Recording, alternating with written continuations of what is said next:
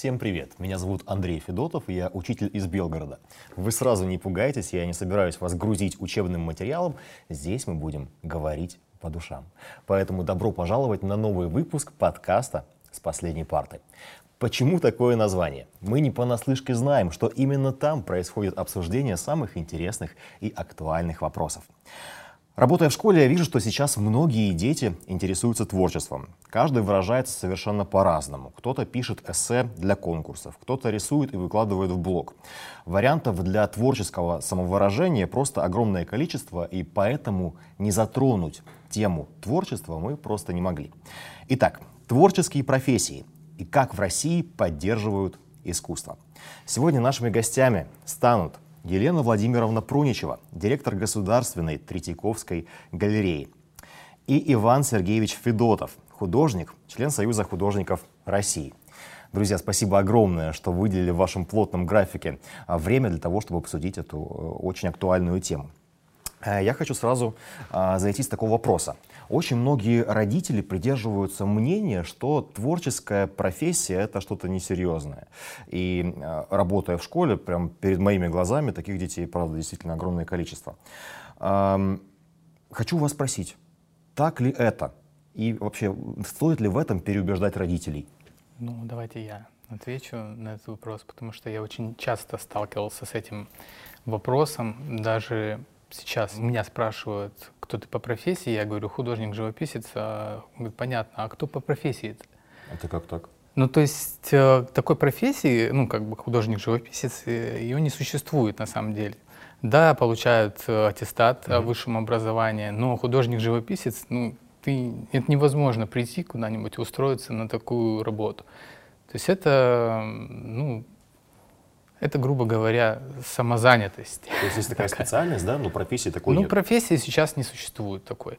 Есть, конечно, там студии, где живописцы работают э, на там на, на определенные министерства, например, на Министерство обороны, mm-hmm. есть э, э художники грековской студии, есть э, преподаватели э, художники, есть э, театральные художники, но вот художник-живописец как бы такой профессии, в общем-то, ну, не существует.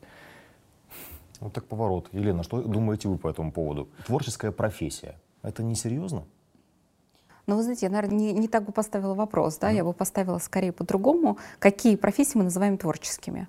Так. Ну, мы же с вами прекрасно понимаем, да, что вот есть художники, есть постановщики, сценаристы, Конечно. актеры, декораторы, дизайнеры, архитекторы. Это же все творческие профессии. Конечно. А, насколько они несерьезны? Ну, мы с вами находимся в здании.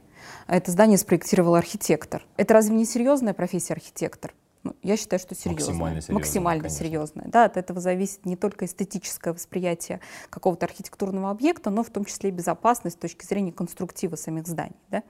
А, если мы говорим про какие-то более там, творческие, как нам кажется, профессии, как режиссер, сценарист, актер, а, насколько они несерьезные? Серьезные, потому что для того, чтобы стать хорошим сценаристом, нужно быть э, не только образованным, хорошо образованным человеком, но нужно иметь достаточно серьезный кругозор. Насколько это серьезная профессия? Очень серьезная, потому что от того, каким образом будет составлен и срежиссирован контент, от этого зависит качество непосредственно самого продукта, который мы видим с вами на экранах, в театрах, на сценах э, и э, в кино. И это, конечно, безусловно важная профессия. То есть я считаю, что творческие профессии, если мы говорим о всем, вот о всей э, масштабности да, этого понятия и о том спектре э, творческих профессий, который сегодня нам предоставлен, это, безусловно, серьезный выбор и ответственный выбор э, того человека, молодого человека, который собирается себя,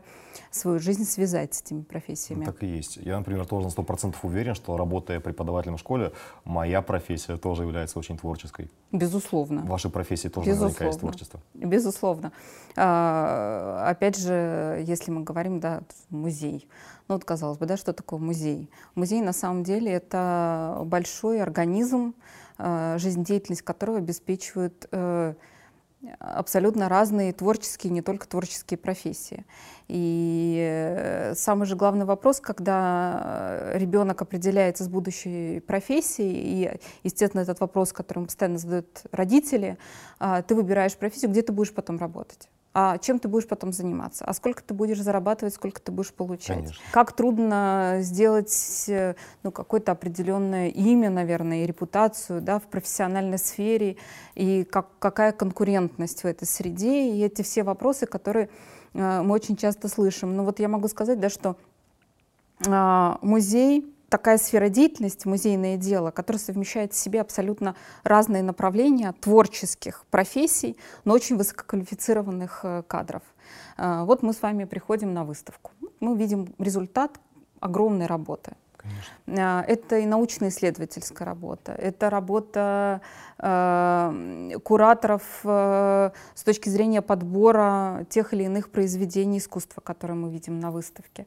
Это большая редакторская работа, потому как каждая крупная выставка сопровождается издательской программой. Это и, э, и не только каталоги так называемых выставок, да, но и большое сопровождение разной методической работы. Это образовательно-просветительская деятельность, потому что все э, выставки сопровождаются и кинопоказами, и лекциями, и пабликтоками, и разного рода другими форматами, которые делают эту выставку еще более интересней, глубокой э, и содержательной. Э, это архитектура и дизайн. Каждая выставка имеет свою собственную архитектуру, имеет дизайн-проект. Это это большой большой-большой такой творческий рабочий процесс, и как результат мы получаем вот такой продукт, как выставочная деятельность. Поэтому сказать, что, например, работа в музее — это только творческая работа, э, точно нет. Она mm-hmm. очень э, сопряжена с огромной нагрузкой по организационной деятельности, это и правовой, и финансово-хозяйственной, но в то же время это, безусловно, конечно, такой э, синтез э, разного рода идей, творческого потенциала, конечно, творческих людей. Так и есть. Иван, вот вы еще член Союза художников России. Какие-то есть э, конкретные критерии, которым нужно соответствовать, чтобы туда попасть? Ну, естественно. Молодой художник э, после окончания вуза он должен участвовать в молодежных выставках, э, потом после молодежных выставок э, должен участвовать в городских, э, международных, краевых, межрегиональных. И вот с этой базой должен вступать в Союз художников. То есть без, без вот этого такого портфолио он, ну, невозможно вступить в Союз. Там даже ни, ни за какие деньги, то есть не получится. То есть нужно ну, пройти этот путь именно творческий путь. Я вижу на переменных, мои ученики зачастую рисуют, ну, раньше как рисовали, да, брали карандаш, э, альбомы рисовали. Сейчас они все делают на планшете, ну, вы сами все это понимаете. Поэтому э, сразу вопрос, что же сейчас ценится больше? Все-таки э, что-то э, в цифровом формате или в формате все-таки вот картинном? Ну, сейчас э, ценится в цифровом формате. Но а, все меньше и меньше э, художников-живописцев, которые могут э, сделать это на холсте. То есть действительно купить краски, натянуть холст э, и написать э, хороший продукт.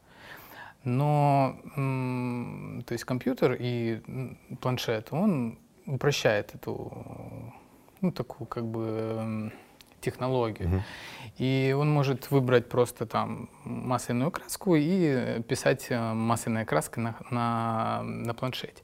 Потом взять на латексной печати, распечатать это все на холсте, и то есть оно будет выглядеть э, достаточно реалистично, и это будет, в общем-то, ну, как бы живописью. Но э, масляная живопись это все-таки, то есть это все-таки ремесло, которое можно пощупать, то есть которое можно даже понюхать. То есть это действительно масло, оно пахнет.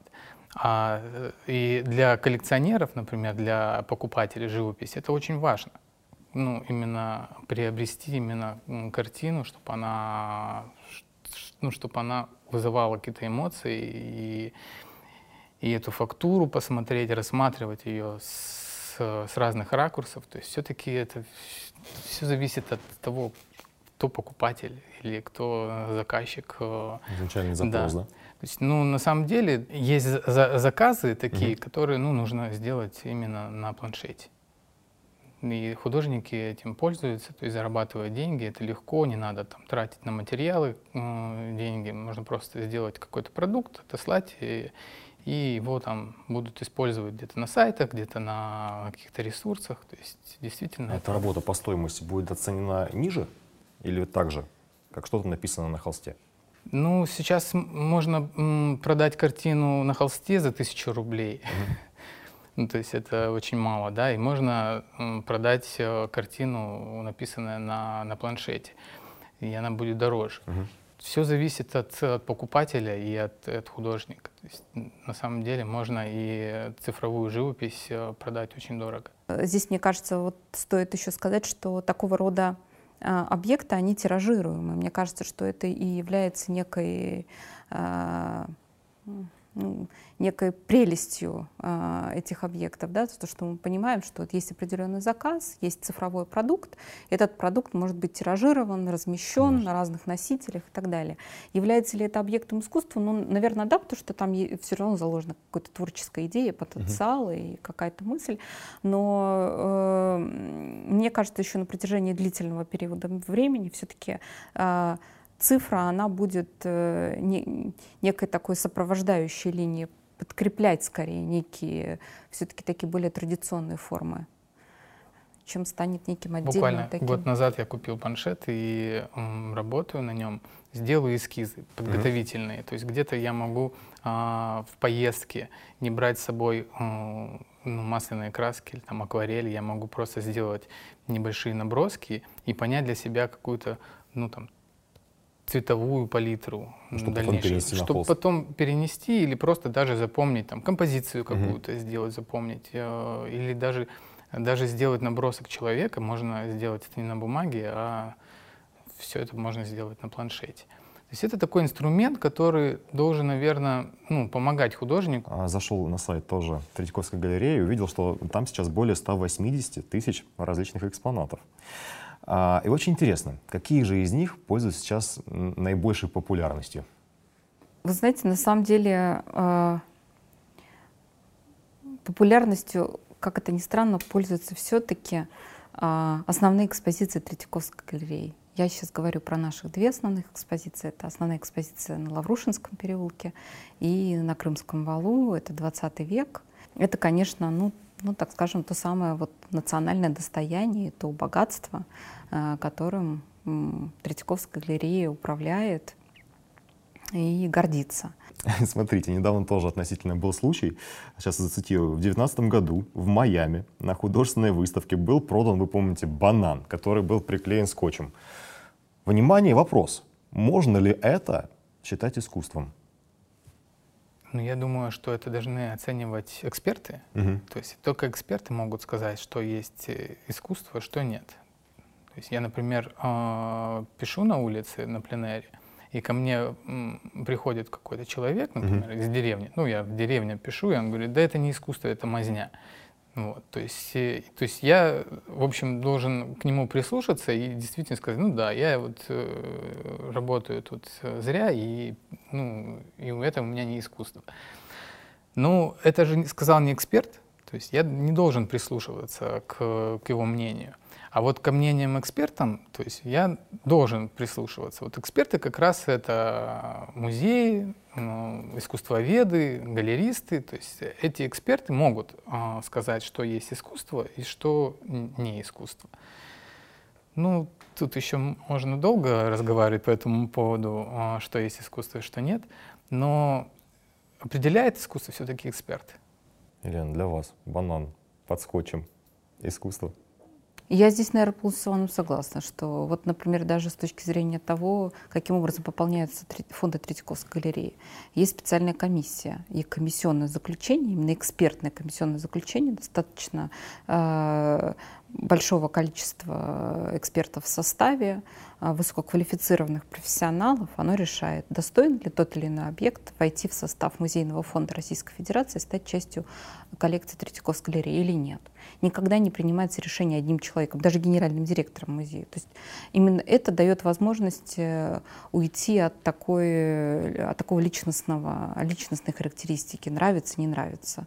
Там может включиться какая-то вкусовщина, да? Мне да, нравится. да, конечно, это как, искусство же оно всегда про эмоции. Конечно. Кому-то что-то действительно нравится, а кому-то нет. Кто-то любит современное искусство, а кто-то любит традиционное искусство, да, второй половины 19 Мгм. например, начало 20 века. А, Кому-то нравится авангард, кто-то понимает Малевича. Вот для кого-то это до сих пор самый Конечно. большой вопрос, является ли это искусством. Да? И очень много вопросов вокруг этой темы. И действительно, тот или иной объект, я, я единственное, что могу сказать, что э, если мне память не изменяет, то это был частный коллекционер. И Да, если он да. купил, значит, частный коллекционер, это не, не музей, а, не, как, не какая-то культурная институция. Да? Если это частный коллекционер, он выкупил эту работу, значит, он считает, что это искусство, это Ну, его личный выбор. эмоции, как минимум, Да, наверное, и это его личный выбор, да. Так И есть. тут надо поздравить художника с успехом, я считаю. Это точно.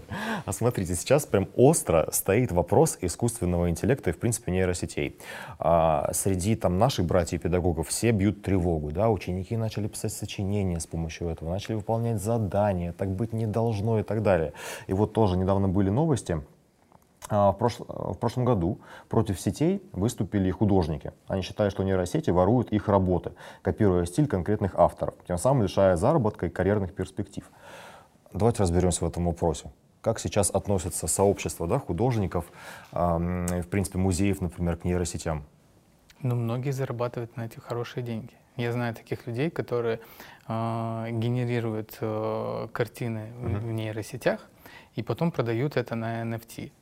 Ну, то есть, То есть выдавая, как опять же, да, за... Как э, произведение искусства, да, как э, что-то уникальное. Мгм. Я считаю, что ну, нейросеть в этом плане это ну, что-то такое искусственное, относиться нужно к нему как э, к, э, как нейросети. Все.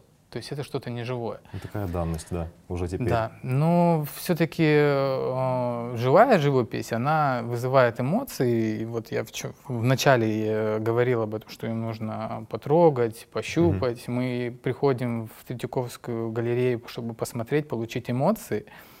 И поэтому это будет всегда. То есть эти эмоции будут всегда, люди будут приходить, э, приезжать с регионов и посещать э, в первую очередь Третьяковскую галерею, чтобы получить эти эмоции. Локация ограничивает доступность э, музея. Да? Мы понимаем, что для того, чтобы кто-то приехал из Владивостока Мгм. и посетил Третьяковскую галерею, он должен проделать как минимум длительный путь. И в- это первое. А второе, еще и заплатить за это существенные деньги.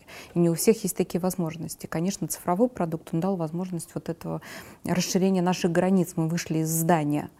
А, Но при этом действительно цифровые форматы э, взаимодействия с аудиторией, они в какой-то момент э, стали не так востребованы. Люди все-таки тянутся в музей и действительно хотят вот этого контакта с художником, именно даже и с работой, вот с самим художником.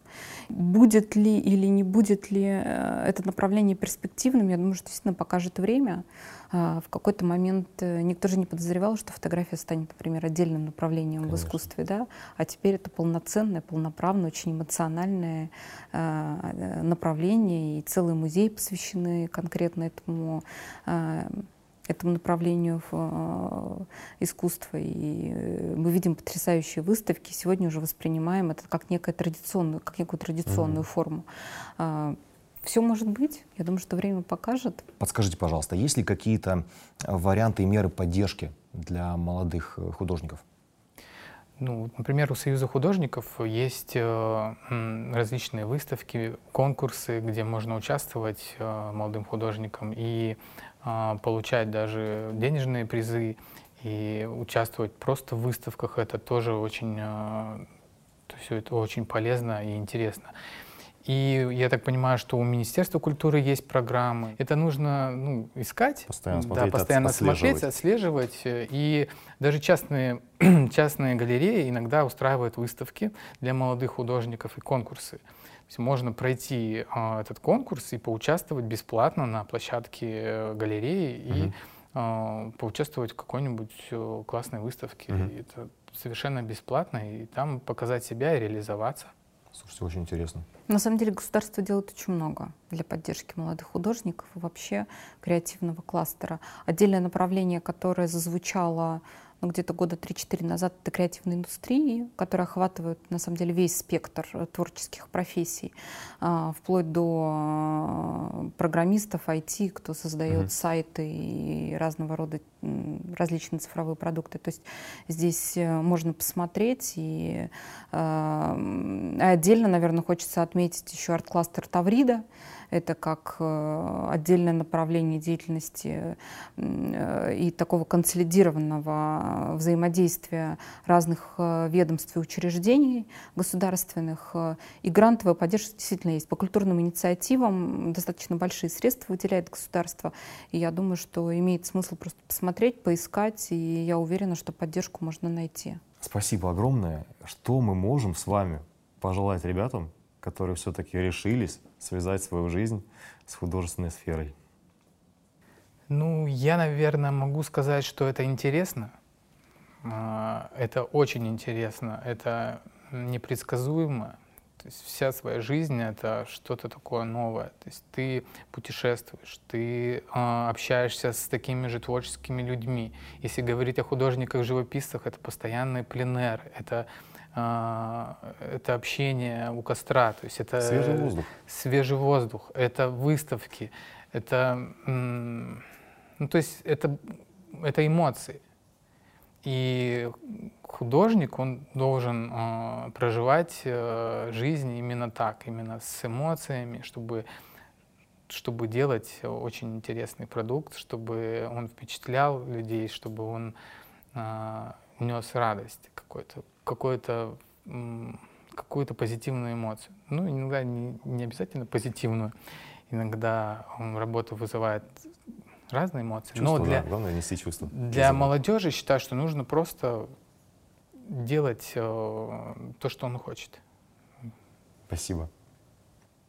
А, ну, в завершение, я, наверное, вернусь к самому началу нашего, uh-huh. нашего разговора, да о том, что э, если мы говорим про музейное дело, то потенциал реализации э, огромен. Ну, в музейном деле практически каждое направление деятельности применимо. И э, это и архитекторы, и дизайнеры, и кураторы, и издатели, и отдельные медиа форматы, где-то это инфографика и мультипликация.